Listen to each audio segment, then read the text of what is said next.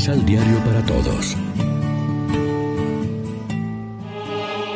Proclamación del Santo Evangelio de nuestro Señor Jesucristo, según San Lucas. Jesús enseñaba un sábado en una sinagoga. Había justamente ahí una mujer que hacía 18 años estaba poseída de un espíritu que la tenía enferma. Y estaba tan encorvada que de ninguna manera podía enderezarse. Al verla Jesús, la llamó. Luego le dijo, Mujer, quedas libre de tu mal. Y le impuso las manos. Y en ese mismo momento ella se enderezó, alabando a Dios. Pero el presidente de la sinagoga se enojó porque Jesús había hecho esta curación en día sábado. Y dijo a la gente, Hay seis días en los que se puede trabajar. Vengan pues en esos seis días para que lo sanen, pero no en día sábado. El Señor le respondió, Hipócritas. ¿Ustedes mismos no desatan el pesebre en día sábado a su buey o a su burro para llevarlos a beber? Y esta hija de Abraham que Satanás tenía atada desde hace 18 años, ¿no se debía desatarla precisamente en día sábado? Y mientras hablaba Jesús, sus adversarios se sentían avergonzados. Pero toda la gente estaba feliz por tantas maravillas que él hacía. Lección Divina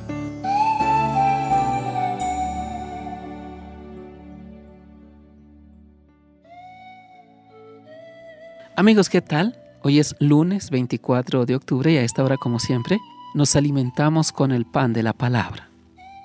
Si antes anotó Lucas que la mujer recién curada por Jesús glorificaba a Dios, ahora concluye diciendo, toda la gente se alegraba de los milagros que hacía Jesús.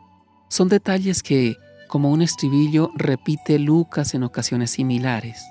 Por lo que se ve, el pueblo llano, gracias a su instinto religioso, entiende más de Dios que los expertos cegados por el legalismo.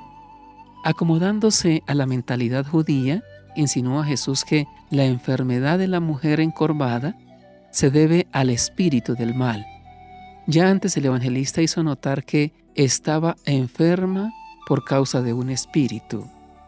En esta perspectiva es evidente que la curación trasciende el plano fisiológico para alcanzar el nivel liberador de la persona en toda su profundidad.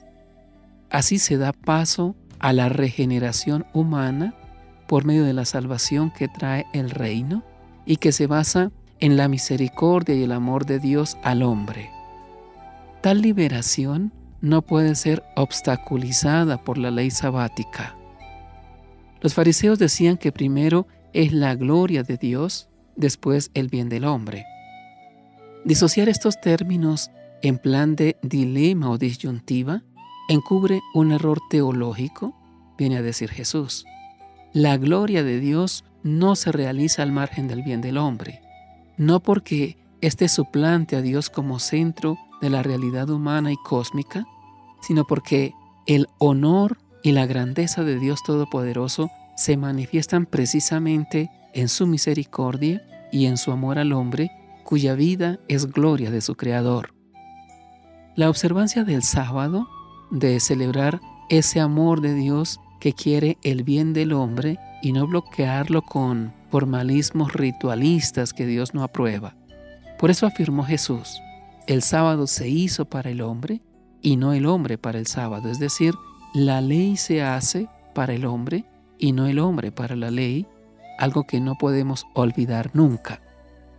Reflexionemos. Tenemos la apertura necesaria para reconocer que Jesús puede seguir realizando prodigios de misericordia para nosotros. Oremos juntos. Líbranos, Señor, de una religión enmohecida por la rutina y concédenos vivir cada día la novedad de tu Evangelio, que es la buena nueva de tu amor al hombre. Queremos gastar nuestra vida en amarte y servirte. Alienta nuestra fe en ti y nuestro amor a los hermanos, para que vivamos siempre en tu gozo y tu esperanza. Amén. María, Reina de los Apóstoles, ruega por nosotros.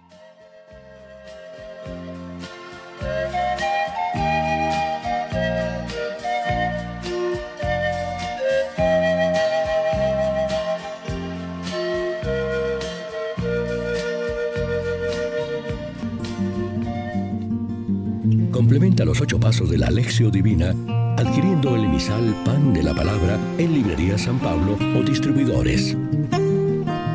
Más información www.sanpablo.co Pan de la Palabra.